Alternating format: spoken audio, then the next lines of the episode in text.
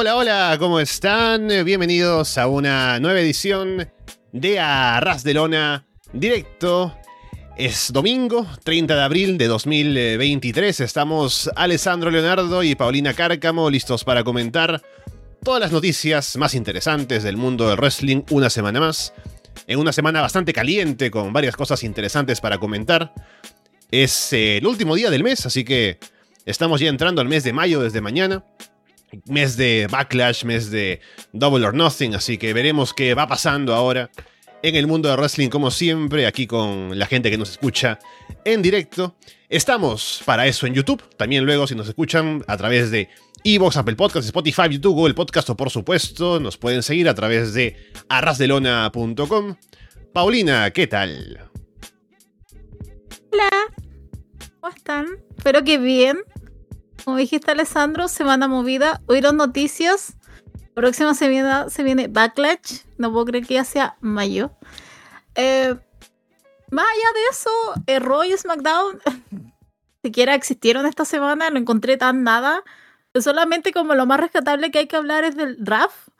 Sería, hay unos puntos importantes que obviamente como uno ve o veía NXT, puedo dar algunas sensaciones que no son buenas son horribles.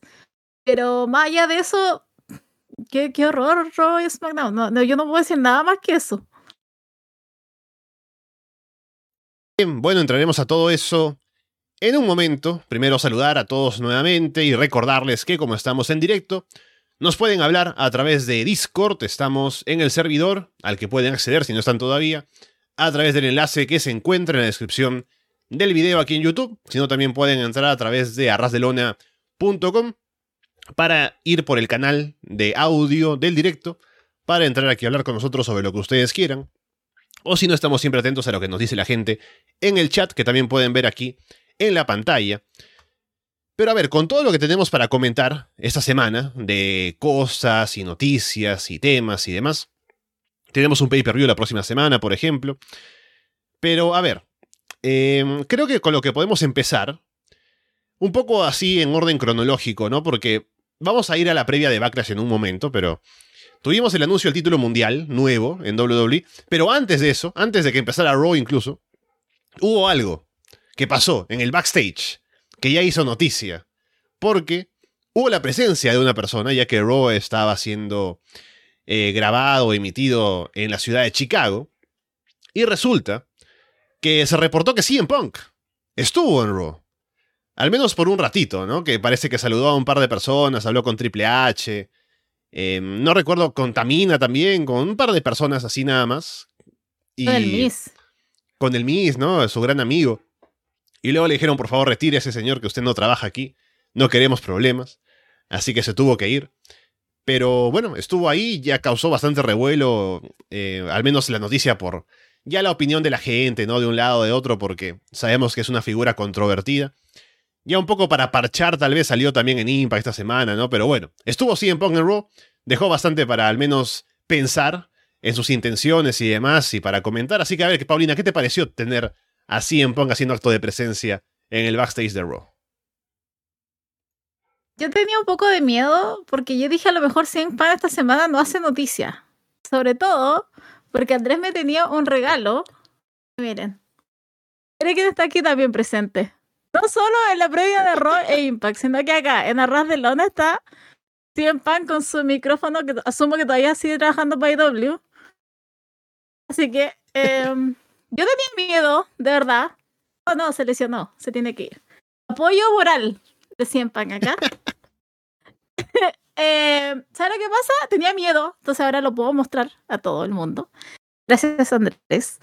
Eh, lo que pasa es que siempre encuentro que entiende tan bien este negocio. O sea, imagínate, ese día no había ninguna expectativa para Ro, ninguna, aparte de nada. Eh, entonces llega y justo como 15 minutos antes empieza a ver todas estas publicaciones de que Siempan estaba ahí, que estaba saludando, que estaba contaminando el estacionamiento, que había hablado con Triple H y sobre todo el aspecto más importante es que parece que Vince supo a Triple H como que le preguntó a ver si él podía entrar y como que bien le dijo, no, lo quiero fuera. Y literal se tuvo que ir.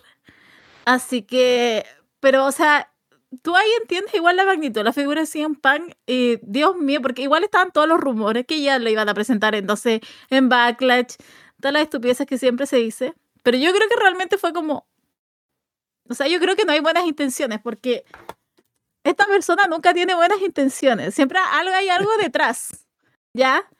Siempre algo tiene detrás. Entonces, y también lo de ayer con Impact me pareció muy raro también, porque dije, ¿qué se fue a presentar ahí? La, random totalmente, creo que nunca antes lo había hecho en la vida y lo hace ahora. No sé qué es lo que quiere lograr, no es qué es lo que quiere hacer. Obviamente se quiere poner en un hype, se quiere poner en una conversación. I respect that, pero más allá de eso, fue como muy extraño todo el resto. Fue, fue como, ya ok, vio la noticia y todo, pero al final es como, emocionarte, porque eso es, eso es promoción solo para 100 Punk, no es promoción para nadie más, incluso duraría un poco de IW, pero eso es solamente para que se siga hablando de él y sobre todo en una empresa que compite con, con tu empresa que estás contratado, no sé, te juro que de repente es como 100 Punk aplausos, pero en esta ocasión, aparte de los aplausos, es un gran signo de interrogación, o sea, realmente qué es lo que está buscando aparte de una promoción del mismo. Si lo hablábamos un poco con Andrés en Florida Vice, que mm, creo que es un esfuerzo de un lavado de cara de CM Punk, ¿no? Porque el año pasado, con lo de eh, la conferencia de prensa, de All Out y demás, ya habíamos todos quedado, bueno, la mayoría de gente, ¿no? Hay opiniones a favor y en contra como siempre, y hemos hablado aquí muchas veces sobre esto, pero había quedado esta idea en la industria, ¿no? A nivel del wrestling en general, de que siempre Punk un tipo como que le es difícil trabajar, ¿no? Y, que es un tipo que trae problemas y que no se puede confiar en él, que es poco profesional y todo eso. Entonces, como que el legado de CM Punk, que había quedado muy por lo alto, o que estaba quedando muy por lo alto desde su regreso a AEW y con esa gran promo de regreso y todo lo que hicieron, con ese post eh, pay-per-view, había quedado muy por los suelos, ¿no? Esa imagen de él como profesional. Entonces ahora, después de todo lo que ha pasado, me parece que quiere hacer un esfuerzo como de decir, bueno, no soy el, no soy el diablo, ¿no? Un poco quiero venderme un poco así como para que la gente me recuerde un poco mejor, ¿no? Hablar con los, los talentos jóvenes, que sepan que sí puedo un poco eh, tener problemas, pero también me puedo acercar, tener conversaciones con gente como Triple H, con quien históricamente sabemos que ha tenido problemas. Y también, ¿por qué no? Tener ese tipo de acercamientos como para decir que no está del todo en contra de WWE, a pesar de que en su promo de regreso ya le tiró todo lo que le tiró a WWE, diciendo que me fui del wrestling cuando dejé Ring of Honor básicamente y volví ahora en AEW. Eh, pero no, ahora parece que también quiere estar en buenos términos como para que...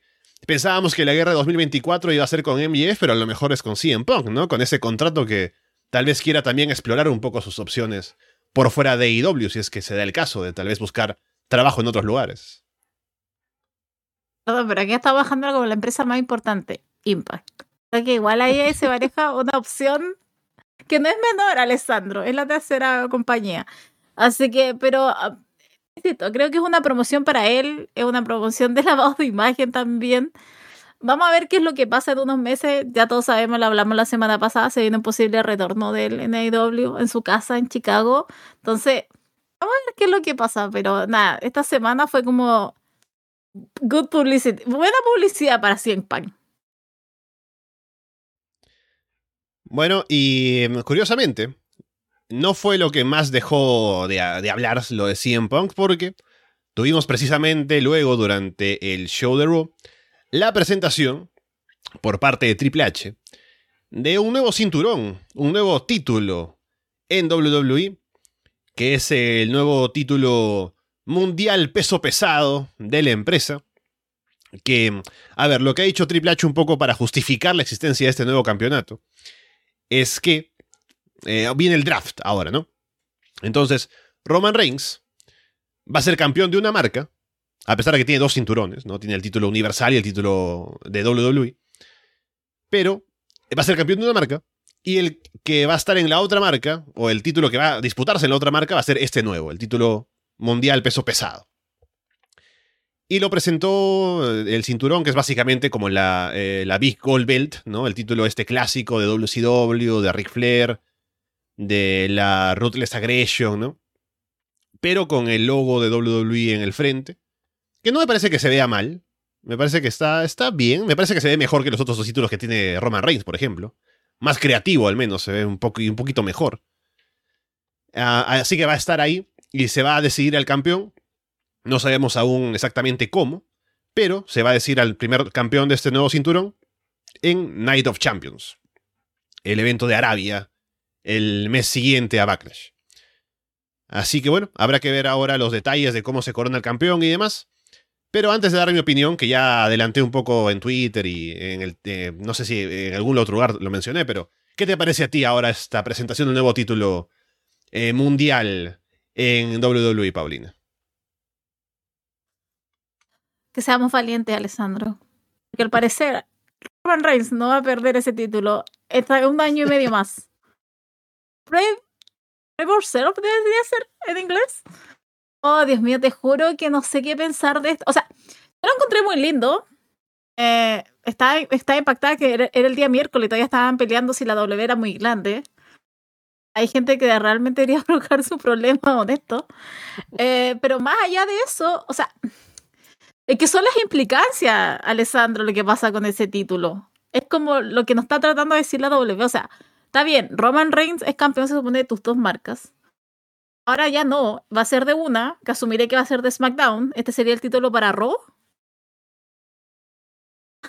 Pero, ¿por qué no le quitan uno simplemente? ¿Por qué no pierde uno? ¿Tan, tan terrible que pierda Roman Reigns? Al parecer sí. Es terrible. Ya se está hablando, como dije, que de un año y medio más de campeón. Yo no sé si soy capaz de aguantar un año más. De... O, quizás sabes que me voy a rendir. Ya listo. Que siga por siempre Roman Reigns. De años más, todavía campeón. Pero aparte de este título, porque igual se habla mucho acerca de que es un premio consuelo si es que va a cierta persona. eh, si es que va a cierta persona a ser un premio consuelo. Eh, pero si es que va a otra persona también, porque es como, pero es que no hay nadie que pueda vencer a Roman Reigns, entonces tenemos que inventar este, este cinturón, este título, para que alguien más lo gane, porque ya sabemos que Roman Reigns no lo va a perder. Eso yo siento que nos están diciendo.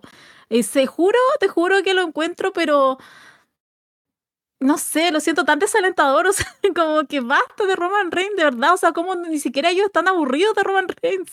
A mí, de verdad que a mí ya estoy aburrida hace un año y medio, no doy más con todo esto, creí que iba a perder en WrestleMania, no perdió, esto, te juro que todas estas noticias de que va a perder, o sea, de que no va a perder, de que va a seguir, de ahora salga este título, bueno, va a haber una manera de ganarlo, se supone que va a ser la, el cinturón de Raw y ah, te juro que es como todo a mí me desalienta demasiado. ¿Qué quieres que te diga? O sea, o mi mejor opción, o de verdad empiezo a apoyar a Roman Reigns, o sabes qué más lo que voy a hacer, voy a hacer como que no existe.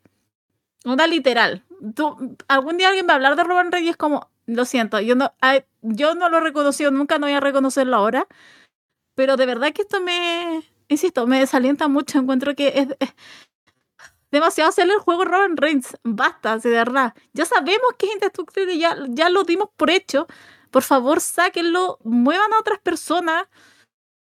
No hagan, porque igual, aparte siento que con este cinturón, como todos hablan de que es un premio consuelo, siento que cualquiera que lo gane va a quedar mal parado. Ya sea Cody Rhodes, ya sea Seth Rollins, alguien más estaba pensando, alguien más estaba... Homos. Ah, no, pero hablando en serio, Cody Rhodes, Seth Rollins, había otro personaje que igual estaba como alguien que, que podría ganar. Drew McIntyre, siento que va a ser mucho en un segundo plano. Es como literal la foto que tú tienes ahí en la portada de hoy día. Es como Roman Reigns, Tony Soprano, que debo agradecer que haya usado esa foto de, los Sopranos. Roman, no que serás Tony Soprano, Roman Reigns, pero en la foto funcionaba perfecto. Y claro, y este título para los niños. Es como, bueno, ya. Vayan ustedes, vayan. Pero, no, insisto, lo encuentro. Lo encuentro horrible. El título está muy lindo, yo lo digo ahora, aquí y ahora. Pero te juro que el sentimiento y lo que hay detrás de todo esto simplemente me parece que es como ya, tomen, jueguen con eso mientras nuestro Big Dog está ahí arriba en la cabeza todavía y que nadie más lo va a destronar. Sí, Triple H es muy fan de la, de la Big God Belt.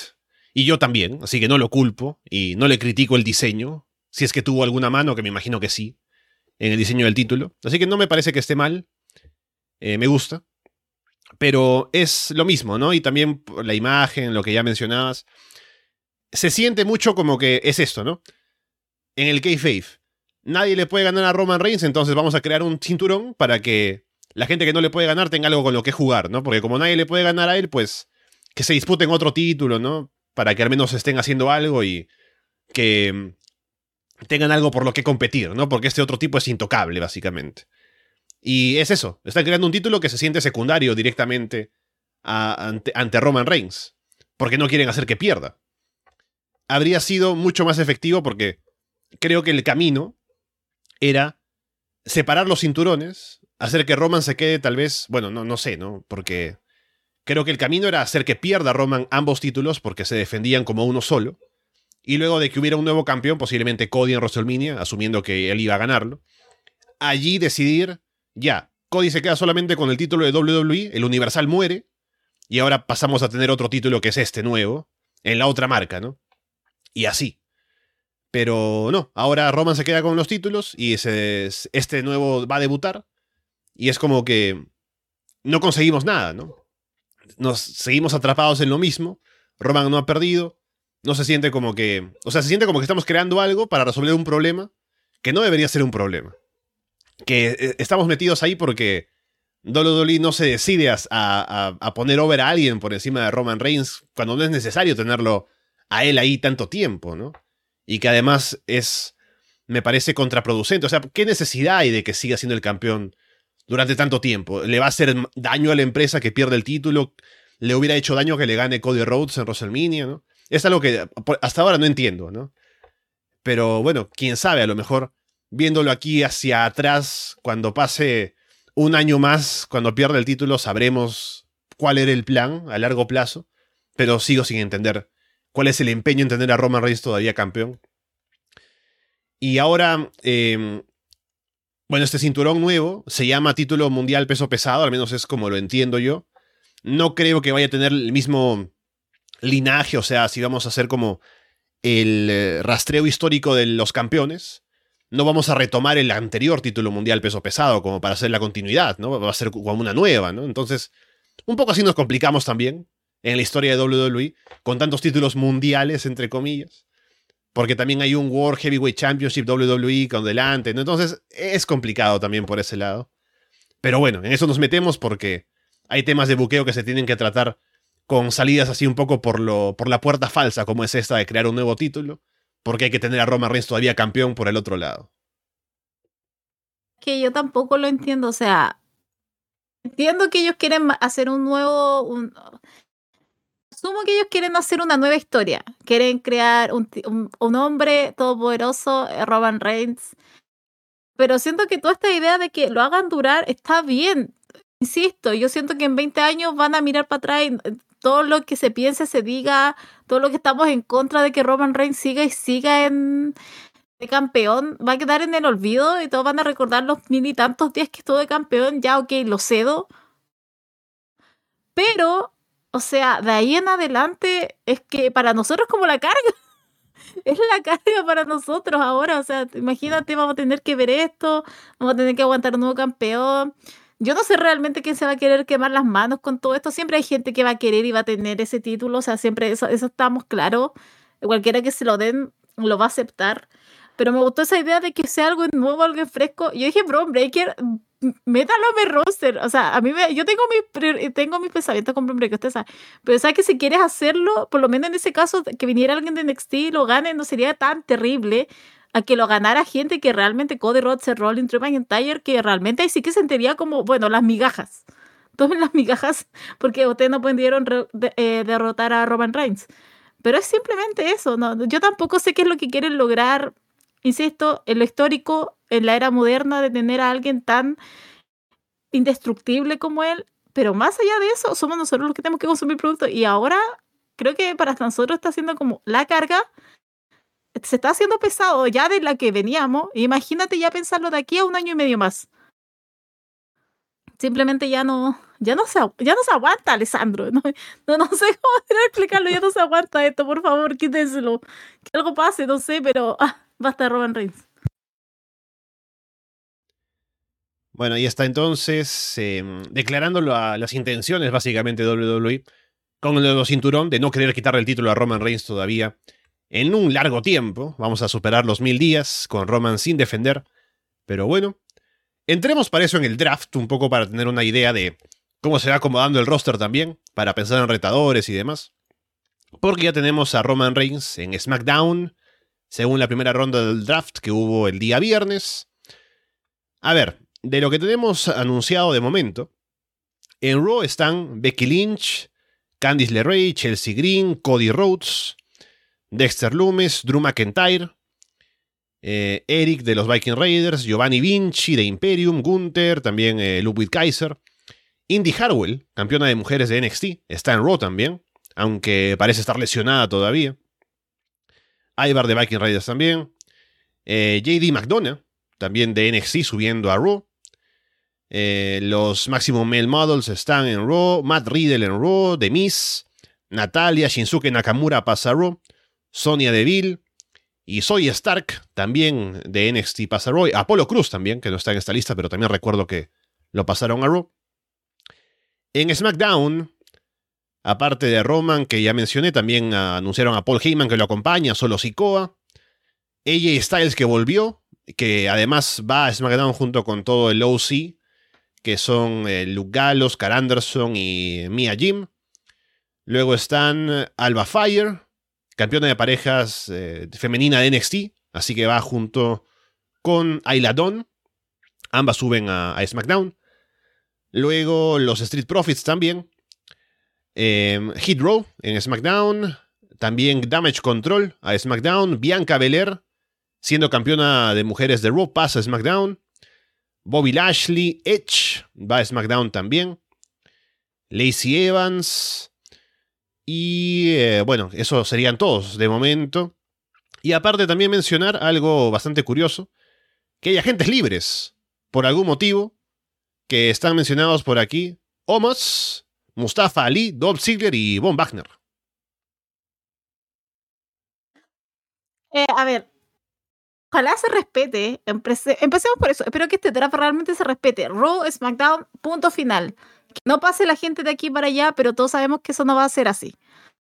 Ahora, lo que realmente a mí me interesa y hablemos realmente de lo que importa, o sea, al final hay tres campeonas de NXT acá en este draft. O mm. sea, HBK, lo dije con otras palabras en el chat de Telegram, no sé si quieren leerlo, pero te pido una cosa, HBK, o sea, de verdad, basta. O sea, Andy Harwell ganó en una pésima lucha, que a todo esto hicimos la review de Spring Breaking con Andrés el otro día. Estaba liberado para todos. Fue horrible ese final. ¿Y saben por qué fue horrible? Por Indy Harwell, porque Tiffany y Roxanne hicieron todo bien. Indy Harwell tiene mal... Se mueve como si tuviera sacos de papa en las piernas. Con suerte hace esos movimientos. Tenía que hacer un movimiento en la que se equivoca. O sea, es pésima Indy Harwell. Yo no tengo nada bueno que decir de ella pero es campeona todavía de NXT. Del campeonato mm. máximo de mujeres que hay en NXT. Y la draftean. O sea, esa mujer va a perder pronto el título. ¿Se va a ir con el título a main roster? No lo entiendo. Esa es una. Después tenemos Alba Fire con Ayla Dawn, hechiceras. Eh, se van a SmackDown, pero están los títulos otra vez. Y aquí es donde yo hablaba porque este martes se van a enfrentar con Kaden y Katana en NXT. Yo de verdad que, el, que HBK haga justicia ahí. Porque a mí me dio mucha pena cuando Kaden y Katana ganaron en un pay-per-view hace tiempo atrás contra Fallon y Kiana. Y después, que era el primer pay-per-view que iban con público, lo pierden ahí. Y después nos tenemos que aguantar toda esa historia de, de, de Kiana con Fallon, que nunca tuvieron defensas en NXT. Nunca hicieron nada aparte de esa historia en que tienen de triángulo, cuarteto amoroso. ¿Y qué es lo que pasa ahora? Vuelve a estar y Katana y espero que le den el título que nunca debieron haber perdido, o por lo menos de esa manera como lo hicieron hace un tiempo atrás. Pero más allá de eso, a mí me sorprende que NXT sobran tres, campeones. O sea, ¿qué haces con los títulos? A eso es lo que voy. Aparte que habían. Se supone que Inter también está lesionada. Se supone que había, habían pensado un minuto que ganara Tiffany por lo que había pasado. No pasó. Al final están. No lo sé. No sé qué pasó ahí o realmente NXT es como desarrollo y no importa de esos títulos y fue. Suban nomás, da lo mismo, total, igual pueden ir los martes. Pero te juro que en eso yo quedé muy... Son tres campeones, o sea... ¡Ah! ¿Por qué haces esto, Shawn Michaels? De ahí, los otros que subieron son JB, Apolo, Soy, que son gente que no se nombró en el draft ese día. Después nos enteramos porque lo subieron en Twitter y qué pena. y después está la gente libre Von Wagner. ¿Qué puedo decir? O sea, hablemos de gente que quería campeonar, el gente que quería ganarle a Roman Reigns. O sea, pero no entiendo tampoco esa gente libre. O sea, genuinamente esta es la gente que se va a mover entre los dos. Good for them, pero onda, queremos un lugar fijo. O sea, creo que Von Wagner merece un lugar fijo. No, o sea, me imagino que los ha puesto como agentes libres de momento, porque están como aún esperando ser seleccionados, ¿no? Pero, ¿por qué los... O sea, es lo que no entiendo. ¿No están todos todavía esperando ser seleccionados, los que no han sido seleccionados todavía? ¿Por qué hay que marcarlos a ellos como agentes libres de momento, no? Eso es lo que me parece raro. Yo lo entendí como que realmente eran agentes libres, como que literal se podían mover entre las dos marcas. Mm a lo mejor después los toman como en alguna marca definitiva después del draft. Yo asumí que era como algo separado. Era como, literal, ellos eran como que se podían mover las marcas. Son hombres grandes, se pueden mover entre las dos marcas. Las marcas. Bueno, menos Mustafa. Pero de ahí tenemos que esperar el día lunes también, porque viene la segunda parte. Y yo ahí sí estoy esperando gente que debería subir de, de NXT, como Grayson Waller, Roxanne, Pre Deadly. Estoy esperando nombres fuertes ahí. Pero es solo eso lo que yo podría hablar del draft, porque el resto ya, ok, espero que, espero que dure el draft, espero que realmente haya una separación de marca. Y ahora lo que está pasando aparte con NXT y las campeonas, realmente no lo entiendo y no lo sé y habrá que esperar para el día martes porque Indy Hartwell también puede dejar título, el título vacante, asumiendo que está con lesión. Sí, a mí lo que me llama la atención del draft viendo un poco aquí los resultados, es principalmente la gente NXT, que son las novedades, ¿no? Porque viendo el resto, o sea, sí, em, Imperium en es llamativo, porque no, lo hemos, no los hemos visto, pero por lo demás la gente ha estado saltando de un lado a otro, así que no es tan novedoso, ¿no? Eh, Bobby Lashley en SmackDown, por ejemplo, sí podría traer cosas nuevas, ¿no? Pero eh, al menos tener a gente como, por ejemplo, Soy Stark en la división femenina de Raw es, es interesante lo que pensaba era lo que decías, ¿no? Con las campeonas. Por ejemplo, sobre todo con Indy Harwell. Porque va a llegar y seguramente se va a colgar un poco de Johnny Gargano, de Candice LeRae, por la historia de, de Way de antes, de Dexter Loomis. Pero la razón por la que Indy Harwell funciona en NXT es precisamente por eso. Porque la gente la conoce de mucho tiempo y está colgada todavía de esa fama. Porque en el ring no convence. Entonces, ¿cómo Indy Harwell va a convencer a un público que no la conoce? ¿De qué manera puede ganarse a alguien o a un público que de pronto la va a juzgar por primera vez y la va a ver siendo mediocre en el ring? Ahí como que tiene mucho o, tiene poco con lo que destacar, ¿no? Y poco con lo que valerse por sí misma. Y por eso me parece como. Porque yo veo cuando la anuncian, ¿no? Y, ponen ahí la campeona de NXT que llega y ponen su video ahí como recopilatorio de sus movimientos y como que la vende muy fuerte porque es la campeona de NXT en el papel, ¿no? Uno asumiría que es una luchadora destacada si no la conoces. Pero va a llegar a, a, Raw ahora con todo ese hype supuestamente de ser la ex campeona de NXT. Bueno, la campeona ahora porque va a llegar con el título. Y no va a llegar a rendir, entonces eso me parece que le va a jugar bastante en contra. Y lo otro es que también yo que no veo NXT, pero los escucho a ustedes o los escuchaba cuando estaban haciendo Florida 2.0 de manera continua. Esta alianza entre Alba Fire y, y Ayla Dawn me parecía algo bastante mm, salido un poco de la nada y como que era esporádico, ¿no? No pensé que iba a ser tan duradero como que ahora estén subiendo como equipo y que estén ahí juntas en SmackDown, pero si les sirve para estar al menos con una presencia fuerte en el show, bien por ellas, ¿no? Porque si algo si en algún espacio pueden entrar y tener algún tipo de impacto es en la división de parejas porque no hay gente, ¿no? Así que de algo les puede servir. Que eso es lo que pasa con Indy Hardware. Me voy a agarrar un poquito de lo anterior con Indy. ¿Qué especie van a ring? Y también pensar lo mismo. O sea, te vas a enfrentar con gente, vas a tener matches y no vas a rendir. Y la gente se va a aburrir tampoco digamos que el acto de Johnny Gargano, Candice LeRae, Dexter Lumi en el main roster esté como, ¡uh, wow! No lo podemos creer, el amor está aquí. No. Nadie le importa, nadie le importaba a Johnny Gargano no hablar de Dexter Lumi y Candice, bueno, pero la cola de atrás de, los dos. Va a entrar Indy y no se va a recuperar, entonces va a ser terrible todo eso. Yo de verdad no, no veo una gran esperanza. Encuentro que fue entendí al final lo que ellos quisieron hacer cuando ganó Indy Harwell, pero a mí nunca me importó esa historia y encontraba, y como yo veía así los NXT, Indy Harwell es pésima, insisto, no rinde, no rinde, no da. O sea, tú la pones, o sea, realmente Indy Harwell de las tres de ese día del main event, me decías que la ponen en el main event, eh, las pone entre las tres y era la peor. Para mí Tiffany estaba primero, después está Roxanne y ahora está Indy. Y era la campeona y no daba. Entonces, no sé, encuentro que eso va a ser un gran fracaso, honestamente. Espero que no y espero equivocarme, pero de verdad que eso yo lo veo como muy fracaso de Indy Harwell. Y de ahí lo de Alba Fire con... Ahí la yo igual, encontré mucho que Alba Fire como que la estaba arrastrando a ella como para que se expusiera un poco más. Después ganaron los títulos, ya ok. Pero ahí la que tendría que estar sola es Alba Fire. O sea, la mujer es genial en el ring. Es tremenda worker para estar arrastrando a la Dawn, que lo único que hace es como gritar como loca y hacer sus caras. Porque tampoco en el ring digamos que es wow.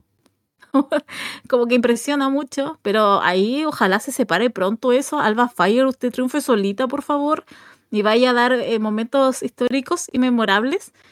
Pero, insisto, creo que ahí hay algo, algo está pasando, no sé qué es lo que es, pero honestamente yo veo todo esto y tengo, yo temo por Indie Hardware. No tanto por Isla ni mucho menos por Alba Fire, pero sí, son oscuros, yo tendría un poco de miedo después próximamente ver ese, ese tipo de combates con Indie Hardware y, con la que se venga. Sí, bueno, lo último solamente de comentar del draft es que lo que sí podemos esperar es que ya que Bianca Belair está en SmackDown como campeona de Raw. Seguramente Ria y todo, y todo Josh Mendez se quedan en, en Raw e intercambiarán los títulos, así como hicieron alguna vez con el título de parejas. De que Bianca se quede con el de SmackDown y Ria con el de Raw. Y luego también ha pasado el título intercontinental con Gunther a Raw. Así que lo más probable es que pase Austin Theory con el título de, de Estados Unidos a SmackDown. Así que ya veremos seguramente eso mañana en Raw. Bueno, hablemos de la cartelera de Backlash en Puerto Rico la próxima semana, día sábado, que nos viene bastante bien para grabar el post seguramente aquí en el podcast. A ver, veamos qué tenemos en la cartelera. Yendo como siempre buscando lo menos interesante a lo más. Vayamos con... A ver, este por aquí. Em, sí, este que es el título de parejas de SmackDown, todavía de momento, Rhea Ripley contra Selina Vega. Título femenino de SmackDown, creo que dije de parejas. Bueno, adelante. Eso mismo, yo decía Rhea Ripley con quién está de campeón. no, eh, Rhea Ripley, bueno, va a ganar Rhea Ripley, estamos claros. Selina Vega simplemente va a ser como el alimento para ella, literal. Eh, espero que dé un buen espectáculo. Cecina, o sea, Cecina. Selina tiene buenos movimientos, pero son movimientos nomás, son como pinceladas. Eh, espero que él, asumo que va, la que va a llevar todo esto es Rhea Ripley, pero yo no espero nada muy largo, estaría hasta incluso esperando un squash, no, algo rapidito. Hay, hay verdaderas luchas en este backlash, pero esta no es una de ellas, lamentablemente para la primera defensa de Rhea Ripley. Si yo me pregunto, como ya lo decía la semana pasada, o sea, que este combate me parece que depende bastante de qué tanto o qué tan metido esté el público. Porque creo que en cualquier otro lugar no habría tanta reacción. O sea, Rhea Ripley creo que está bastante over. Y Selina no tanto. Tal vez un poco de, con el LWO. Eh, ha estado ahí haciendo una promo con Rey Mysterio esta semana en, SmackDown. Así que tal vez algo, ¿no? a lo mejor el hecho de estar en Puerto Rico tiene algo de apoyo del público, no sé qué tanto, tal vez un poco. Eso puede ayudar al combate, pero más allá de eso no espero mucho, como lucha tampoco. Más allá de un par de spots, ¿no? De, de, querer sorprender a Ria, pero me parece, me parece que Ria va a dominar y va a ganar sin mucho problema. Luego tenemos el título de los Estados Unidos, que se defiende en triple amenaza. Austin Theory contra Bobby Lashley y Bronson Reed. Uy, ¿sabes qué? Esta está complicada porque de verdad que no veo tan irrisorio que gane Bronson Reed. Siento que, que Austin Theory no ha dado ni para atrás ni para adelante después de WrestleMania. El público realmente, pues me va a adelantar un poco para lo de Raw, pero ese día estaba como más involucrado con Bronson Reed. Bobby Lashley no creo que gane, encontraría muy extraño. No. Yo, me, me la tengo que jugar por alguien ahora. No sé, a ver, ahí este ¿O lo que hacen? ¿La encuesta? No. ¿El concurso? ¿En Patreon? ¿Va a haber? Sí, sí, sí. Ahí lo armo esta semana. Ya. Así lo tuviera que hacer y lo tuviera que poner mi opción, pondría a Bronson Reed. De verdad. Siento que, siento que está más cerca de ese título de lo que realmente podríamos pensar. Tampoco he estado tan mal con el público después de no haber tenido cierta reacción. Ahora que por lo menos lo aplaudan, encuentro que. Pero. Sí, está. Está, complicado lo de Austin Theory. Algún día hablaremos en detalle de eso. Acá ya veo a CRTuber que dice en comentarios a Austin Theory dándole razón a los haters, ¿no? De cómo está aburriendo ahora eh, post WrestleMania y no podemos negarlo. Tal vez acá puede que Austin Theory se quede en Raw y a lo mejor acá como que si Reed o Lashley están en SmackDown, uno de ellos se lleva el título, ¿no? Pero yo pienso que Austin Theory aún va a retener porque creo que todavía WWE va a querer insistir en que no. Le hemos dado la victoria contra Cena, vamos a seguir insistiendo, vamos a seguir invirtiendo en Theory, ¿no? Que sigue siendo campeón, pero creo que le vendría bien al título que lo tuviera Bronson Reed, ¿no? Como que una cara fresca, tal vez algo diferente, porque no le está viniendo bien el título a Theory, ni Theory al título, así que sería bueno un cambio, pero no creo que lo vayan a hacer. Pero ya veremos con el combate. El combate pienso que va a estar bien, creo que va a estar bueno con la acción y todo, pero veremos. Cuando pierda Austin Theory y gane el ser el próximo campeón mundial ahí del nuevo título.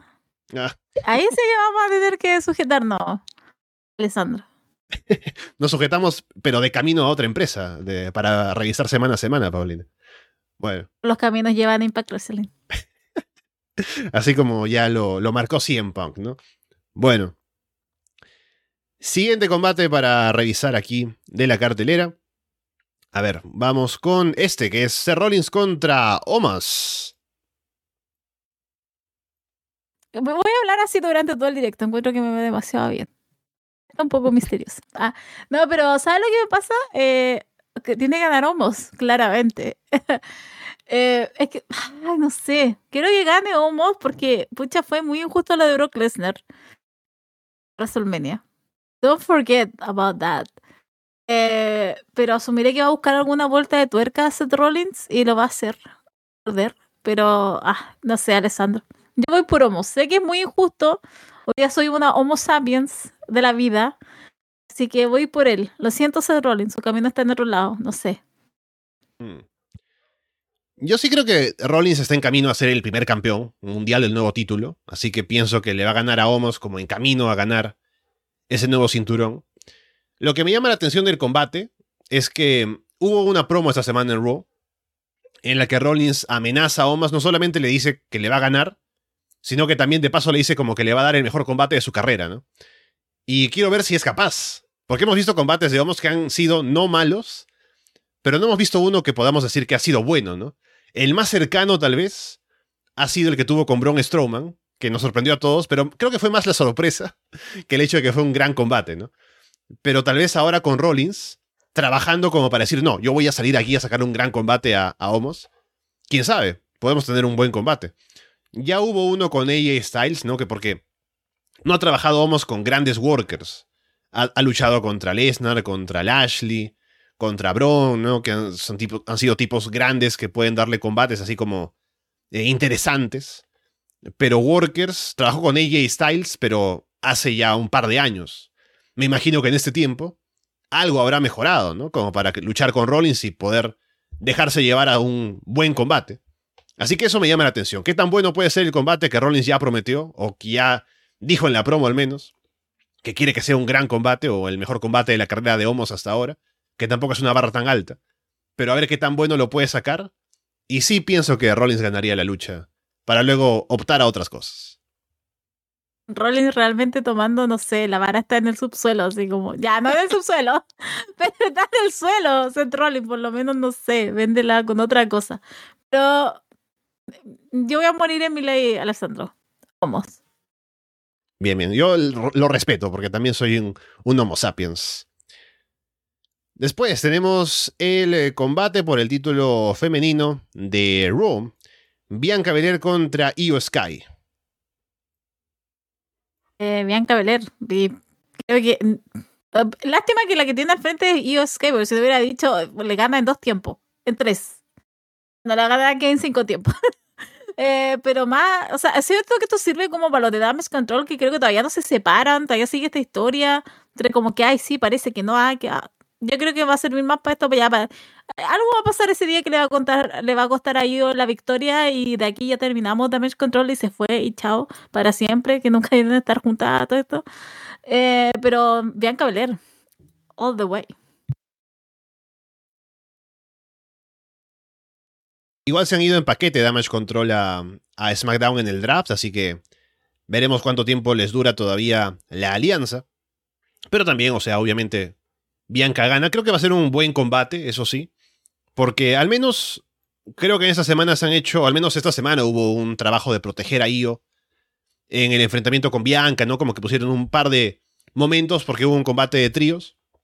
Y le dieron el espacio a Io Sky para que ella se luzca un poco más dentro del equipo de Damage Control cuando antes era Bailey la que destacaba más. Porque ahora Io es obviamente la que va a ir a retar al título, entonces le dan un poco más de, de reflectores a ella para que se vea que ella es la importante ahora de camino a este combate. Y Io es una gran luchadora, entonces le tengo confianza a esta lucha para cuando llegue el día sábado. Luego tenemos un combate de tríos, que es Matt Riddle, Kevin Owens y Sami Zayn contra los Usos y solo Sikoa. Kevin, Sami y Matt Riddle, que nunca he entendido por qué está Matt Riddle acá. Esta es la tercera semana que vengo diciendo esto, pero realmente esto es sacado de la es nada. porque, es porque cuando se fue Riddle originalmente, solo lo lesionó, ¿no? Es, es por eso. Ya, me encanta que el, W rescate historia de hace como siete meses atrás. wow, increíble. Eh, más allá de eso, Kevin, Sammy, me o sea, realmente sería, pero yo estaría pero enojadísima ese día si es que llega a ganar los usos con solo psico, o sea, basta, basta de esos tres. Digo, de los usos con solo psico, es, stop. Eh, y basta de esa rivalidad, por favor, pasen otra cosa, Alessandro. ¿Qué esta vez sigue siendo lo mismo every time? Vamos para dos años con esto. Pero eh, Sammy, Kevin y Matt Riddle. Después celebremos en Costa, en Costa Rica, no, en Puerto Rico. Sí, el. O sea, ya, ya hubo un combate esa semana en SmackDown que ya retuvieron Owens y Sami los títulos. Este combate va a ser otro en el que me imagino que tendría que ganar el equipo Babyface. Y con eso ya cerramos la historia, ¿no? Porque ¿para qué alargarla más? Ya hemos pasado por muchas cosas con todos estos involucrados, entonces ya deberíamos cambiar un poco los aires, así que imagino que con eso cerramos y ya habría que cambiar un poco el enfoque de, de las historias, ¿no? También a ver dónde terminan los usos, porque estaban un poco ahí como insinuando que podrían terminar en el draft separados de Roman. Así que también veremos eso. Pero igual el combate creo que va a estar divertido. ¿De qué Otro sirve que esté que- separado ah, si sí. Roman Reigns sigue de campeón? ¿De qué sirve? ¿De qué me sirve que se separen si Roman después de alguna manera igual vaya a llegar y lo van a salvar? Basta. Cody Rhodes contra Brock Lesnar. Oh, Dios mío. Temo. Ten- Tengo miedo. ¿Sabes qué? Empecé a sentir un pequeño cosquillo de nerviosismo. De verdad que me da terror esto. Oh, estoy aterrada. De verdad, yo. ah, es que no sé qué pensar. Que, que tiene que ganar Cody Rhodes sí o sí, porque realmente si pierde Cody Rhodes, listo, chao. De vuelta para IW. Que no siga en la W. De realmente es como que estoy esperando que gane Cody Rhodes es, es la única vía que yo veo, Alessandro. Yo amo a Brock Lesnar. Yo creo que no, podía, no, no puedo decir más de ese hombre que solo cosas buenas. Pero en esta ocasión tengo que ir con American Nightmare, con Cody Rhodes, que de alguna manera todavía logra sobrevivir con el con lo peor que está. Todavía, no sé cómo será en Puerto Rico, ese otro público. No sé, a lo- yo tengo miedo porque igual yo siento que van a reaccionar más con Brock Lesnar que con él. Así que, pero no, aquí tiene que ser Cody Rhodes, pero de verdad que tengo temor porque puede ser una posibilidad de que gane Brock Lesnar y te juro, te juro Alessandro que voy a llorar ese día si eso pasa. Pero Cody Rhodes, al menos para mí. Sí, creo que ya habíamos hablado de esto en un momento, que mm, depende si la historia que quieren contar es como que Cody tiene que ir en una espiral descendente de caer en la desgracia, que también Lesnar lo mate, ¿no? Y que luego de todo eso en lo que va a caer, tenga que recuperarse y de ahí levantarse de todo. Y como que Lesnar ganándole aquí sea un escalón más, que debe caer para luego tener que subir. Así que mm, depende. Por eso, mm, igual creo que la, victoria de cualquiera sirve, dependiendo de lo que quieran contar. ¿Qué tan inmediato quieren que sea el ascenso de Cody otra vez? Si quieren acercarlo al título, porque si, la próxima, si el próximo mes, en Night of Champions, el main event es Cody contra Rollins, como hacer la revancha de, los, de la rivalidad del año pasado por el nuevo título, podría funcionar, ¿no? Y para eso Cody podría ganarle a, Lesnar acá, y Rollins le gana a Homos y ahí se arma ese combate. O si no está Cody y Lesnar le gana y Cody va a estar más adelante en otras cosas, podría también hacerse así. Así que creo que funciona para lo que necesiten, ¿no? Por eso me interesa más que tan bueno sea el combate. Y ya veremos qué pasa con el final, pero es un combate interesante, al menos por la novedad de verlos enfrentados. Al final pasaremos un buen momento, Alessandro. Sí, sí. Eh, Cody no, pero nosotros sí. Y bueno, este combate lo he dejado al final, accidentalmente, debía haberlo mencionado más temprano, pero estamos acá, Paulina, así que hablemos de este que es eh, la San Juan Street Fight, Bad Bunny contra Damian Priest. El main event. Me venga la W a decirme que el main event es Cody Rhodes, eh, Brock Lesnar, cuando literal tienes como a la mayor estrella de Puerto Rico en Puerto Rico. En lo que es como lo que más ama después de la música, asumiré yo, eh, Bad Bunny. Pero claramente acá tiene que ganar Rey Misterio Bad Bunny. O sea, no hay otro, no hay otro resultado y no hay otro main event. Por favor.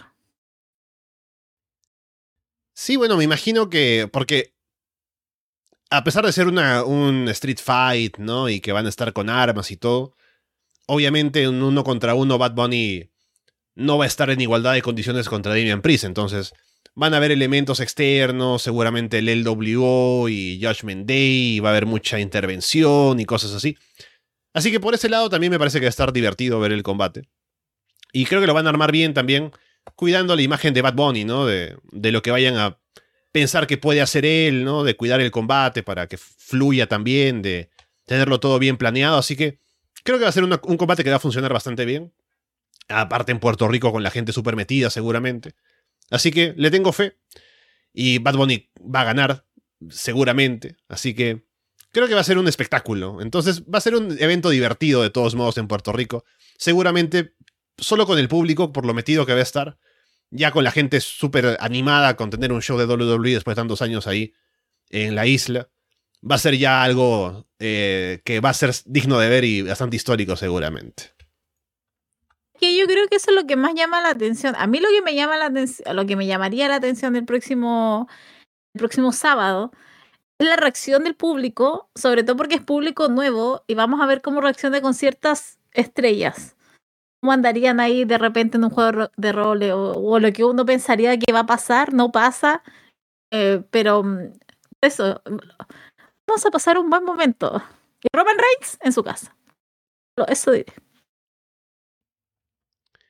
Bien, ahí está Backlash entonces, y estaremos la próxima semana, seguramente luego de que sucede el show, hablándolo por aquí, de, bueno, en el post, aquí en directo, en el podcast, sobre todo lo que habrá pasado en Backlash en Puerto Rico.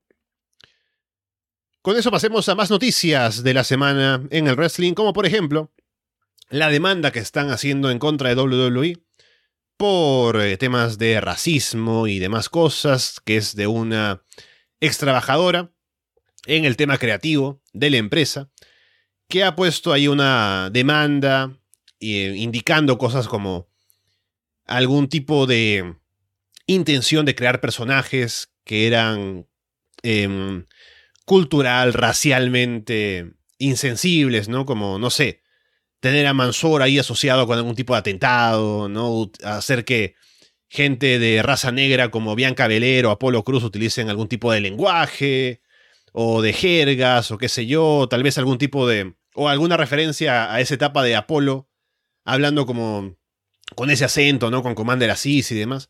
O sea, varias cosas en ese sentido, apuntando a Vince McMahon y a su em, impulso o a su interés en el tema creativo en ese tipo de personajes, ¿no? Que eran insensibles, que eran eh, ofensivamente o ofensivos en lo, en lo racial, en lo cultural. Entonces, bueno, estamos en ese, e, e, en ese proceso legal que al final a, a, WWE lo que le interesa es si esto llega a los medios, ¿no? Porque en temas de dinero, ellos pueden afrontar un proceso legal y pagar lo que vaya a costar, ¿no? Pero si no llega a los medios, si no afecta a la imagen de la empresa, no les interesa, ¿no? A, Bismarck ha vuelto de una acusación de violación y demás y no pasa nada, ¿no? Así que veremos si esto procede, pero algo me dice que no va a pasar mucho luego de esta demanda. No, yo tampoco. Y no es una, una son varias de Vince McMahon en ese tiempo cuando lo acusaron. Han pasado cosas peores. Eh, creo que esto fue lo menos sorprendente de la semana. Porque, perdón, pero para los que hemos visto hace años la W, incluso cuando éramos pequeños, nos criamos con eso, solamente que no teníamos idea de lo que estábamos viendo. Pero uno viendo para atrás, tú dices, uff, eh, uy, eh, peligroso.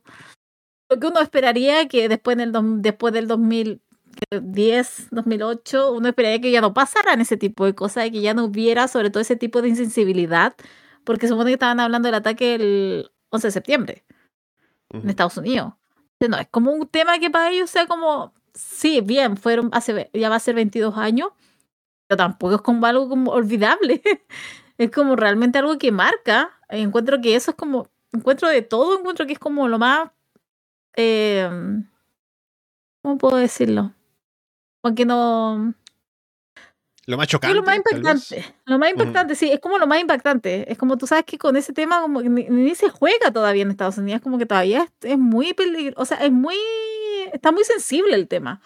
Pero bueno, en la W, no sé si, insisto, no es algo que impactó, yo dije ya, ok, una más, es como una más. Ojalá no se repitiera y ojalá no tuviera que pasar ese tipo de cosas y basta de esas storylines. Pero a vez como es esa empresa también. O sea, eh, puedo, insisto, ¿e-, ¿es, tan chocante? Para nosotros, eh, insisto que no. Solamente que es chocante porque todavía se están hablando de esas cosas y es como... Eh, pueden hacer otras cosas, pueden hacer otra historia que no involucren temas sensibles y menos con...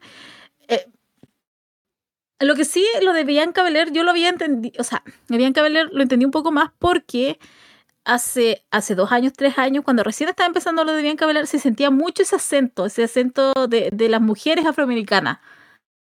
Eh, tiene una forma como que está en ese tiempo más pegada con algunas eh, slacks, no sé, como movimiento, y obviamente ahí había otro más.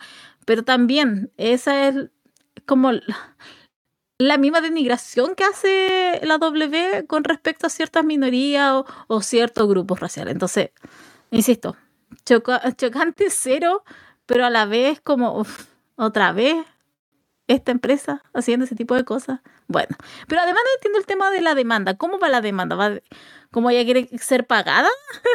¿Cómo ella quiere ser demanda? ¿O solamente es como para denunciar este acto? Porque no entendí mucho la demanda. Porque es como, ya, ok, pero tú estuviste ahí, ya no lo escribiste, pero te obligaron a escribirlo y tú te sentiste como mal.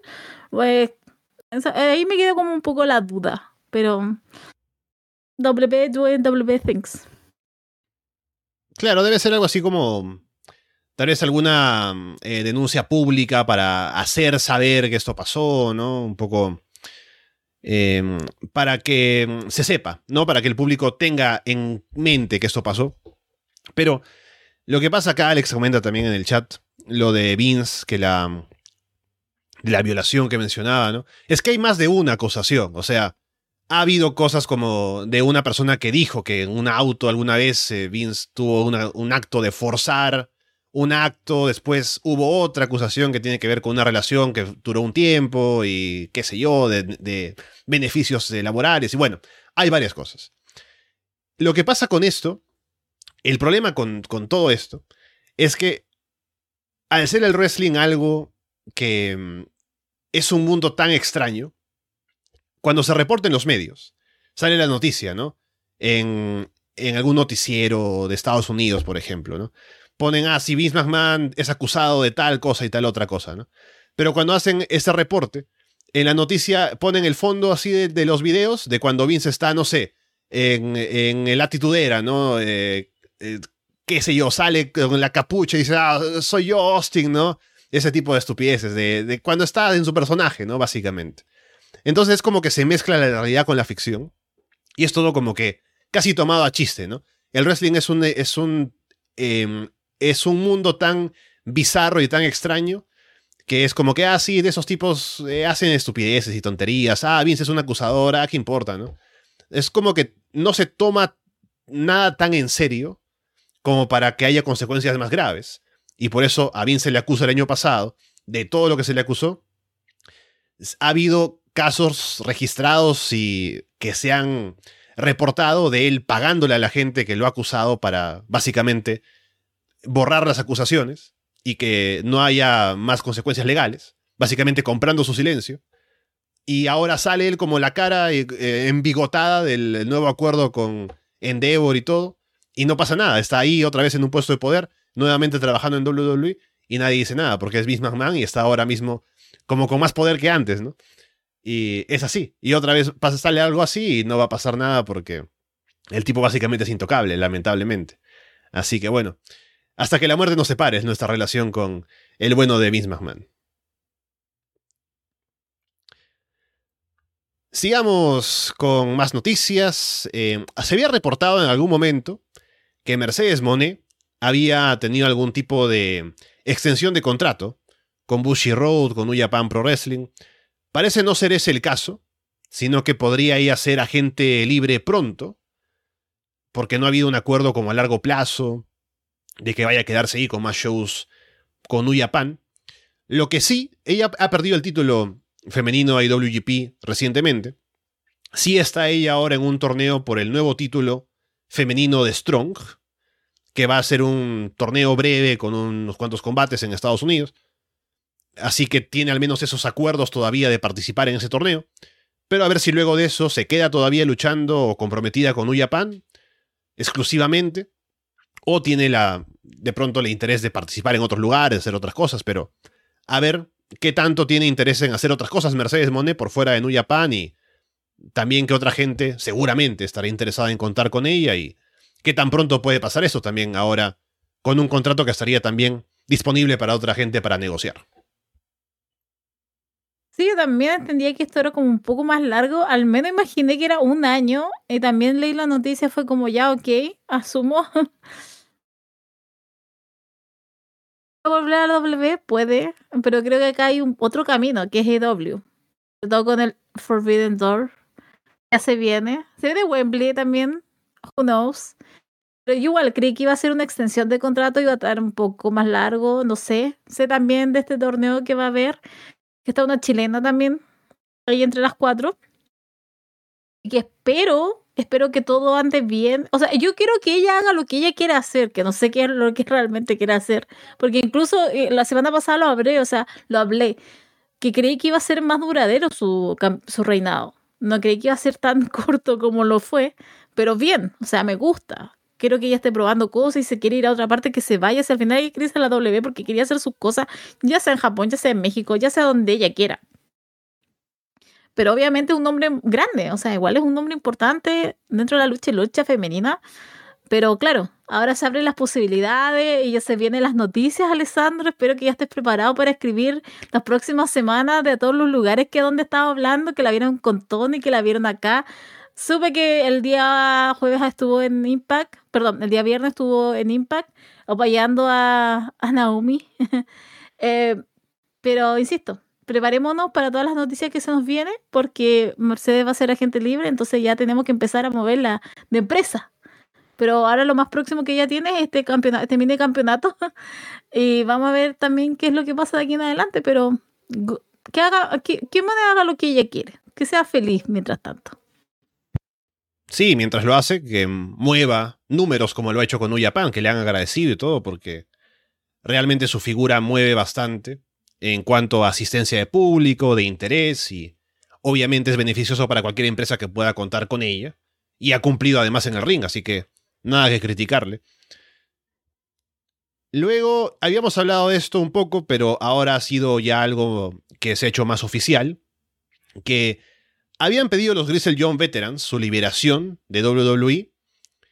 Y luego como que no estaba muy claro si esto había sido así o no, porque luego aparecieron como si nada, todavía en NXT y demás. Pero se había dicho que les habían negado esto, ¿no? Hasta que esta semana, uno de ellos, eh, James Drake, que no recuerdo ahora cómo se llama, porque les cambiaron el nombre ahora como parte de Schism, em, sacó un tweet que luego borró, pero como yo lo compartí en el, grupo de Telegram, ahora lo he buscado para leerlo, para tener aquí eh, claro el dato. Que Ala salió en este tweet a decir públicamente que les han negado la petición de liberación. Que según aquí agradece por, la, por el apoyo y demás. Y que dice que el contrato de él, al menos, no, no dice el de ellos en plural, pero al menos el suyo, vence el día 14 de octubre de este año. Así que, hasta ese entonces al menos, estará todavía en la empresa. Y parece que no le van a dar la opción de liberarlo antes de que se cumpla el contrato. Así que, bueno, eh, no sé si tiene algo que ver esto con el regreso de Vince McMahon, ¿no? Porque parece que la empresa estaba un poco más dispuesta a liberar contratos. Estoy pensando, intentando pensar en un ejemplo antes de alguna liberación. No sé si hay alguno. Creo que me, suena que hubo alguno al que le consiguieron eh, la liberación de contrato. Eh, ya, ya recordaré. Pero parece que por el momento no. Tienen su contrato hasta octubre. No les van a dar la liberación antes. Así que tendrán que esperar hasta que se cumpla el contrato, al menos de James Drake. Me imagino que del otro también, porque los habrán contratado juntos.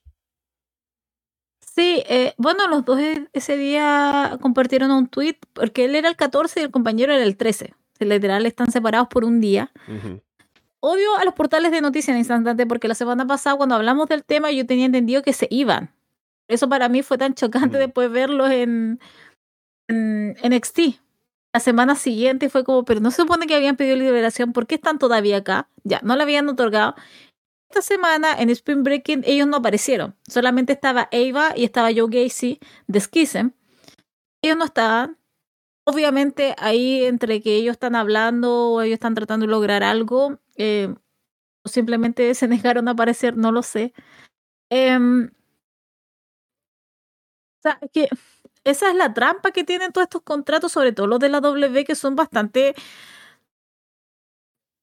No sé si ponerlo es de esclavo, pero realmente es como, o sea, ellos no pueden simplemente renunciar y se quieren ir, no, ellos tienen que, tienen que darte el, el pase, tienen que darte la liberación, después de eso esperar tus meses eh, para que luches en otra parte. Yo asumo que ellos se quieren ir a otra empresa, pero no sé, obviamente uno piensa, oh, AEW, oh, Impact. No, creo que es como una empresa de unos amigos en Japón. Creo que es como eso era, era la... Porque uno de, creo que los dueños creo que como que tuiteó algo en apoyo, como que por ahí va la idea. No es como AEW, insisto, Impact, en WA. Eh, no es como por ahí va el camino. Eh, pero incluso si es que ellos no quisieran, se quieren retirar simplemente o irse o no sé, uno de los dos ya sabes que no quiero luchar más y me quiero ir, está bien, es su decisión. Pero eso es lo que me pasa con estos contratos que, insisto, son muy esclavos. Es como, como que ellos no pueden decidir por ellos mismos y literal tienen que, tienen que estar en esta posición en donde le están, lo están teniendo de hostage eh, y no simplemente no hacer lo que ellos quieren. Entonces, no sé, a mí me da pena, me, ese día me, entre que me dio rabia porque yo había creído en la, en la liberación supuesta de la W, que ellos habían ido, y después como que ellos escriben este tweet y dicen, no nos han conseguido la liberación, tenemos que esperar hasta cierta fecha, gracias por su apoyo, por su soporte, y tendremos que esperar. Pero claro, son siete meses, seis meses en donde ellos tienen que esperar y estar ahí a lo mejor esperando sentados, cuando ellos podrían estar haciendo lo más, podrían estar trabajando en otra parte que realmente ellos quisieran trabajar o no quisieran trabajar, es cosa de ellos. Pero eso es lo que me pasa con todo este tipo de noticias de liberaciones. De, Espero, insisto, que ojalá haya un despido suficiente y ellos se puedan ir más temprano, pero si no van a tener que esperar, e insisto, es totalmente injusto. Sí, y bueno, además hay que ver cómo los van a tratar en ese tiempo que van a estar todavía bajo contrato, pero no queriendo estar allí, ya con la empresa sabiendo que no quieren quedarse, pero que tienen que estar allí, si los van a utilizar, cómo los van a utilizar, con qué ganas van a estar trabajando todavía. Se sabe, según se ha reportado, que WWE ha tenido buenas impresiones de eh, Joe Gacy, entonces, si ellos no están tan dispuestos a seguir trabajando en la empresa, no sería Schism al completo que se beneficiaría por esto, sino tal vez solamente Joe Gacy, él individualmente. Entonces, ¿dónde quedarían ellos? A ver qué pasa hasta que llegue octubre, ¿no? Así que será cuestión de ver qué pasa en el futuro de, de Grizzle Young Veterans. Pero bueno, eh, triste que tenga que quedarse contra su voluntad. Eh, acá preguntaba Alex acerca de si sabes algo de Sol Ruka, ¿no? Porque decían que se lesionó, pero luego estaba entrenando, pero bueno. Yo sé que está lesionada de su pie, tiene un... Mm. Algo, algo se hizo en el pie. Que, mira, Había muchas lesiones en NXT, Dice- ¿no? Ya, está bien. sé, también he escuchado lo mismo y salió un reporte que decía que era un entrenador que le hacía como mucho Mm. peso, no sé. Aparte son la mayoría mujeres. Sol Ruka ha estado haciendo bastante esos TikToks en donde salta y onda literal se para en un pie. Dejen de hacer esa estupidez. A lo mejor se lesionarían menos. Y creo que están haciendo ese tipo de ejercicios, no sé qué estarán haciendo en NXT. Pero sí ha habido bastante lesiones. Y ella tiene, claro, un- algo que la dejar un año fuera. Puede ser que esos ejercicios en los que parece sea de hace un tiempo atrás y ella lo está subiendo así como, oh, extraño esto. O puede ser simplemente ejercicios que no involucren este. No involucren. Me desaparecí. ¿Se escucha? ¿Escuchan? Yo te me fui. Escucho. Te escucho, pero no te veo en cámara, sí. Ya, ok. Entonces, una hermosa voz, escúchenla. Entonces, puede ser que eh, Sol Ruca eh, esté haciendo solamente ejercicios que no involucren el pie. Se puede estar de brazo y puede estar haciendo ese tipo de cosas. Puede ser eso. Pero sí, sé que ha habido bastantes lesiones.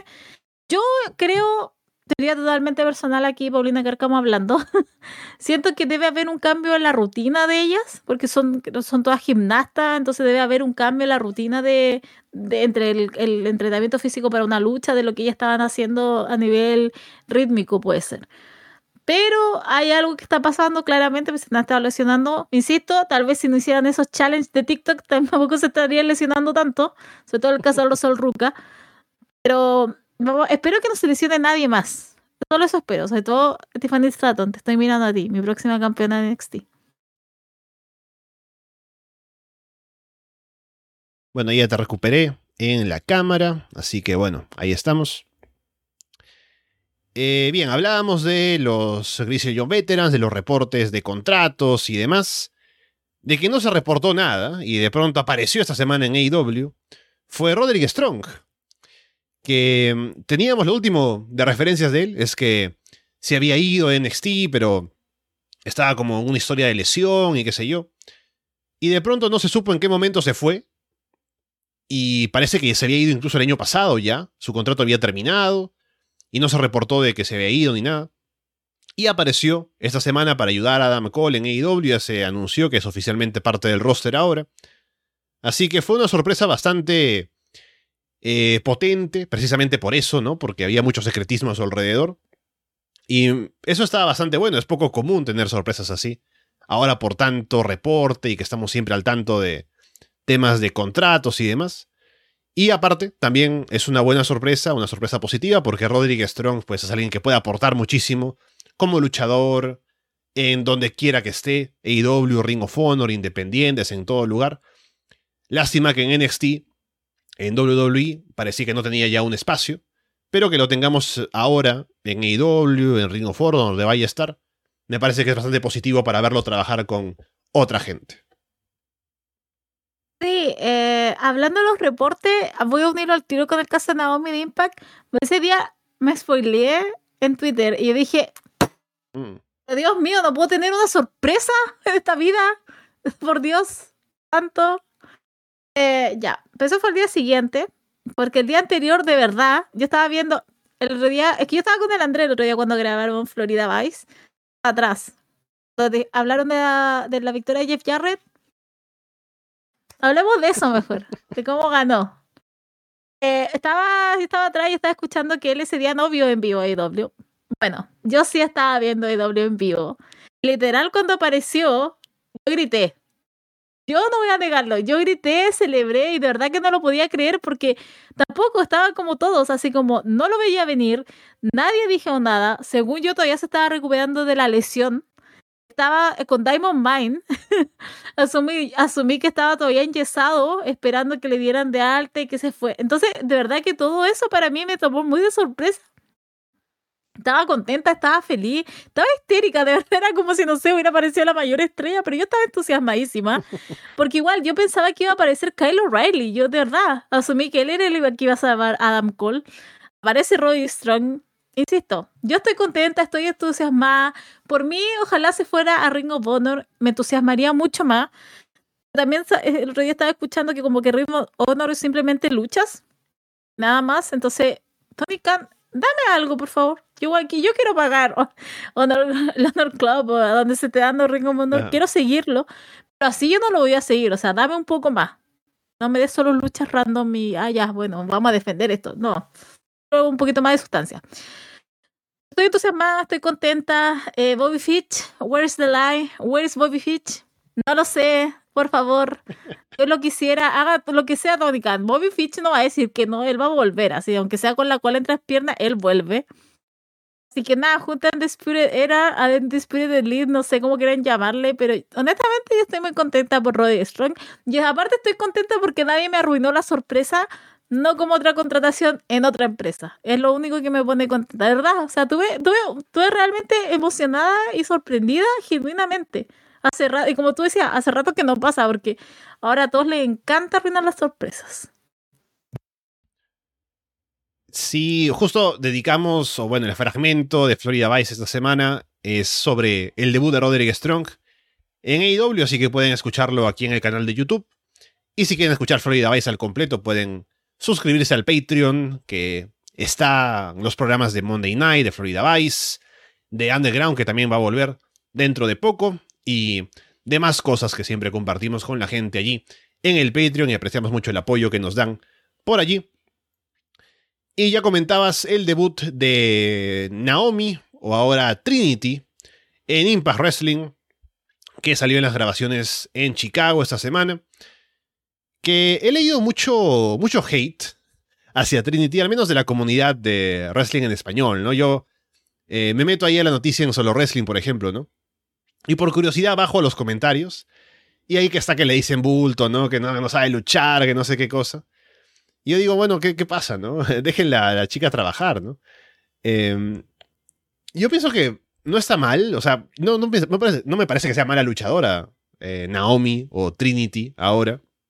Me parece que puede aportar en la división. Es una chica carismática, aparte. Tiene un nombre, además, que le viene bien a Impact para sus shows. Habrá que ver cómo rinde en un estilo que no es el de WWE, ahora trabajando en Impact, con, en esa división de las knockouts. Ella también salió ahí a hablar, haciendo una promo, o bueno, haciendo una entrevista, mejor dicho. Poniendo over a la división, de que es una división que eh, respeta a las mujeres, donde hay gente con la que quiere luchar. Así que me parece que es una buena actitud ahora de Trinity para llegar a Impact y a ver qué también puede lucir ahí y que también puede aportar. Entonces, yo lo veo con buenos ojos y con optimismo esa llegada de Trinity a Impact y veremos cómo le va. Creo que hay que darle esa oportunidad a ver qué tal qué también puede lucir ahora que llega por allá y cambia de aires. A mí me encanta que esa gente que comenta es, claramente no va a ver, no ha visto episodios de Impact yo creo en los últimos dos años. O sea, si no les gusta, eh, eh, no los vean. Es cosa que no han hecho, yo creo, estos últimos años. Eh, a mí me entusiasma, estoy contenta, estoy feliz de verdad, genuinamente. A mí me encanta Naomi porque vi Total Divas y era mi personaje, una de mis, de mis mujeres favoritas ahí. Siempre la tenido un cariño enorme. Entonces yo de genuinamente estaba como The Glowman. Bueno, acá no es Phil The Glow, pero ah, estaba bailando o sea, imagínate, todavía está Jordan, está Diona, podemos hacer cosas, entonces el entusiasmo está ahí siempre. Y insisto, eh, yo no me hago ese daño el que tú te haces, Alessandro, de bajar los comentarios de ciertas páginas. Con suerte con la gente que sigo en Twitter y a lo más leo un par de otras cosas, pero de ahí hacerme ese daño no, porque eh, uno sabe lo que puede, a lo que se expone.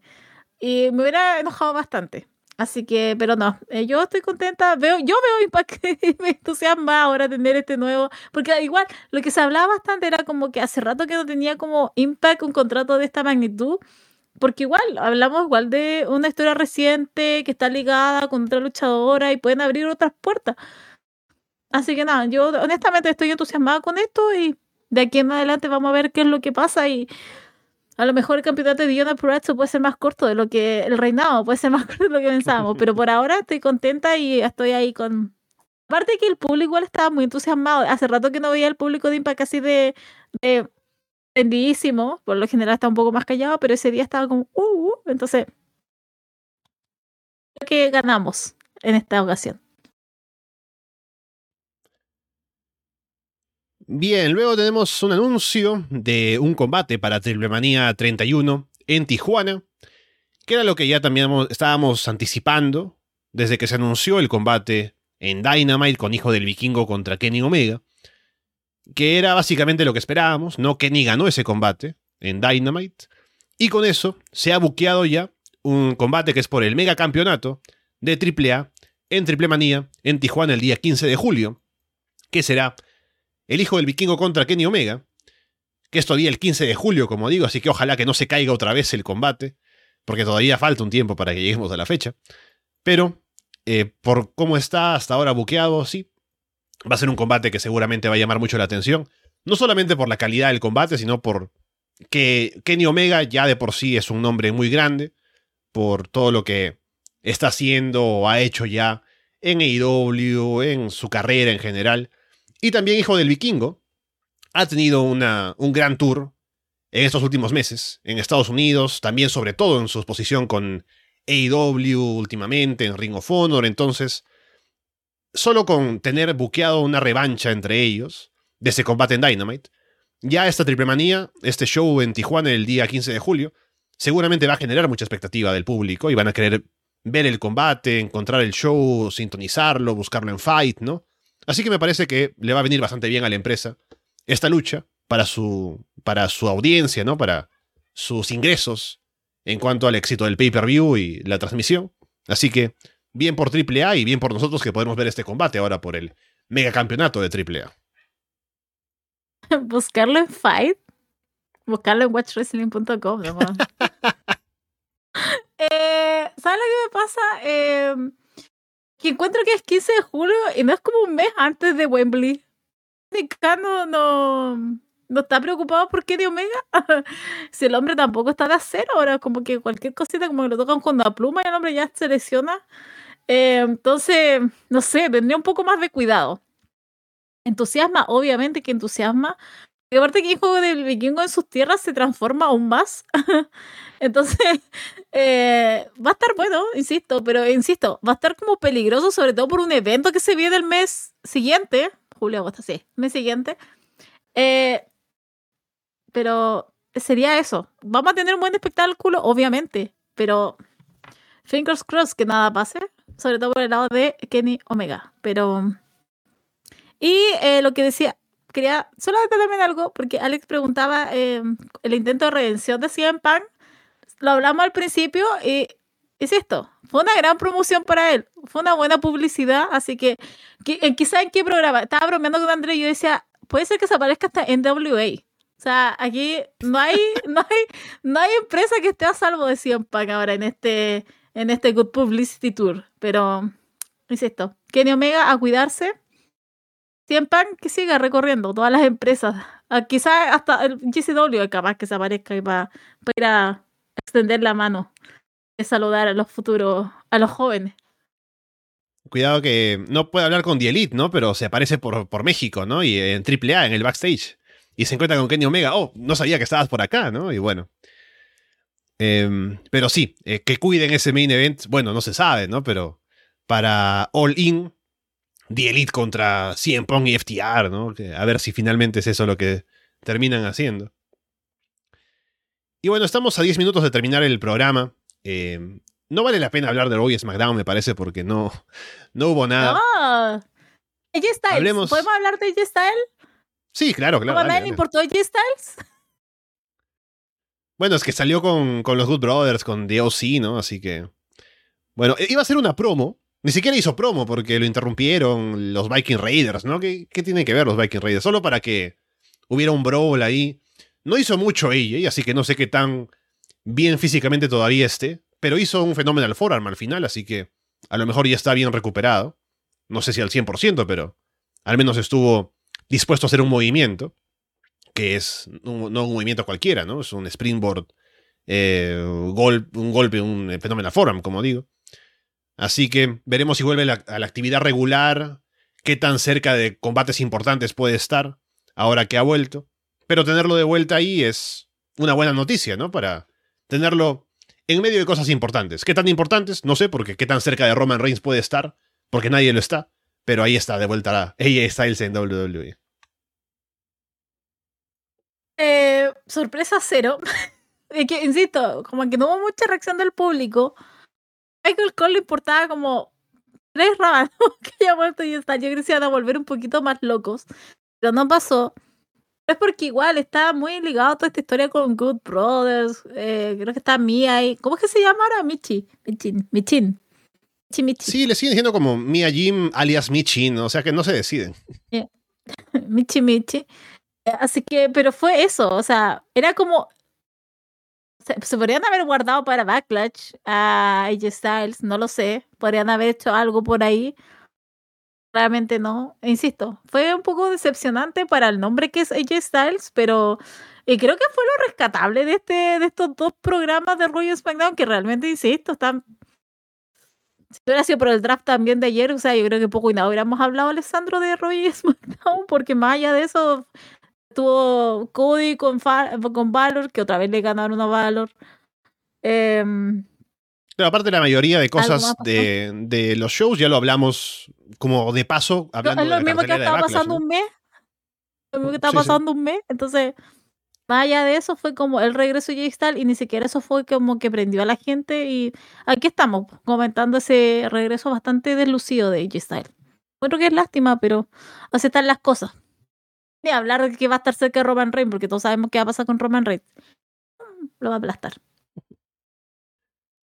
Bueno, terminemos el programa hablando de un poco de salseo, Paulina, porque hay drama con Chavo Guerrero molesto con Rey Misterio, aparentemente, por el uso de la imagen de Eddie Guerrero con el regreso del LWO y demás. Que a ver, vamos a tener un poco de opiniones acá, ¿no? Porque eh, Chavo básicamente critica a Rey por usar tanto el nombre de Eddie, ¿no? Como que le dice, ya, está bien, es tu amigo y todo, pero ¿por qué tienes que colgarte el nombre de Eddie? para ponerte over tú, ¿no? Está bien que nadie sepa quién es Rey Misterio Senior, pero no por eso tienes que colgarte del nombre de mi tío, ¿no? No necesitamos que tú pongas de pronto a la familia Guerrero en el. eh, en los reflectores porque no nos hace falta, ¿no? Básicamente. Eso es lo que dice Chavo, ¿no? Rey no ha respondido nada, tampoco es que necesite hacerlo, ¿no? Pero esa es la opinión de Chavo, que no está contento con tanta mención a Eddie, aparentemente. Y hasta le dijo a Rey como que si quiere realmente demostrar su apoyo a la familia, que haga una donación a las, a las hijas de Eddie o algo, ¿no? Pero bueno, ¿qué te parece todo esto, Paulina? Me pareció nada. Eh, no sé de aquí pito de qué viene esto. Eh, creo que si Chavo estuviera en la W, estuviera con Rey Misterio, no le importaría que estuvieran usando el nombre de Eddie Guerrero. Honestamente. Eh, creo que esto más es un efecto para ver si alguien le hace caso. que hace rato que a nadie le ha hecho caso a, a Chavo Guerrero. Eh, parte de eso, nada más. O sea, creo que es alguien simplemente que está enojado. Y creo que a lo mejor está viendo esto una situación de envidia frente a otra persona. Eh, pero Rey Misterio, que no, mejor que se quede callado. Dudo que le importe. Debe ser como, ah, ya, ok, bien, por él que está hablando de mí. Pero mm, puedo entender un poco como, ya, ok, si tanto hablas de mí, como podría dar. Porque habla de una fundación. No sé si tendrá fundaciones de Guerrero. Mm. O sea, no sé si habrá una, eh, pero hablaba como de eso. Entonces tampoco como que entendí mucho. Puede tener un punto ahí, pero más allá de eso sentí que era más como no estar ahí. no estar ahí en el como en el espectáculo en sí, porque insisto, si él estuviera ahí, no creo que no estaría hablando tanto de que están usando el nombre, tanto que usa el nombre. Si estuviera él usando el nombre, no creo que le, preocu- le preocuparía mucho ese, ese punto, si estuviera ahí con Rey Misterio y todo lo que estaban involucrados en la historia en la W. Pero a mí me pareció eso, de decir, si, si lo pongo así, es como que a mí me da la sensación más que estás mirando como, porque yo no tengo eso. It should be me. Sí, también. Sí, sí, sí. Un poco lo puedo entender, tal vez, si quiero justificar cómo se siente Chavo. En el sentido de que em, puede sentir que se están apoderando tal vez, tal vez de la imagen de su tío un poco para aprovecharse, ¿no? Que no creo que sea el caso. Él puede que lo vea así. Que no creo que sea el caso, como digo, ¿no? Pero si lo ve de esa manera, es por eso que tal vez le molesta un poco. Encima que estamos, ya hemos comentado eso, ¿no? En medio de una. Em, un tiempo en el que hay alguna atención mediática al drama dentro de la familia Guerrero, con las hijas y esto. Así que a lo mejor hay un poco también de motivación por allí de que. em, que hay un poco más de atención a los problemas, ¿no? Y que no solamente em, a lo bonito de la recuerdo de Eddie Guerrero. No sé. Pero, o sea, al final. Creo que la figura de Eddie Guerrero no es propiedad de nadie, ¿no? Más allá de, de pronto, la historia. Y ahora de, del wrestling, ¿no? O sea, si los fans quieren recordarlo, si su amigo Rey Misterio lo quiere recordar, si los propios luchadores, ¿no? Como Santos Escobar, que debe estar súper contento de ser parte del LWO, debe ser un sueño para él, ¿no? Y luchar junto a Rey Misterio. Debe ser como eh, su sueño hecho realidad ahora. Quieren recordar a Eddie Guerrero como un ídolo, una figura. Pues lo disfrutamos todos juntos de esa manera, ¿no? Porque lo recordamos con cariño. Y que venga Chavo a decir que no, que por qué, que eh, básicamente como que nos pertenece esa imagen, me parece que no es acertado, ¿no? Y tampoco, o sea, Rey Misterio es una leyenda con o sin Eddie Guerrero, entonces no es que lo necesite para ponerse over, básicamente, o sea, Rey podría no decir nada de Eddie Guerrero y aún así sería un Hall of Famer y uno de los mejores luchadores de todos los tiempos y todo lo demás. Entonces creo que el argumento no se sostiene ni por un lado ni por el otro.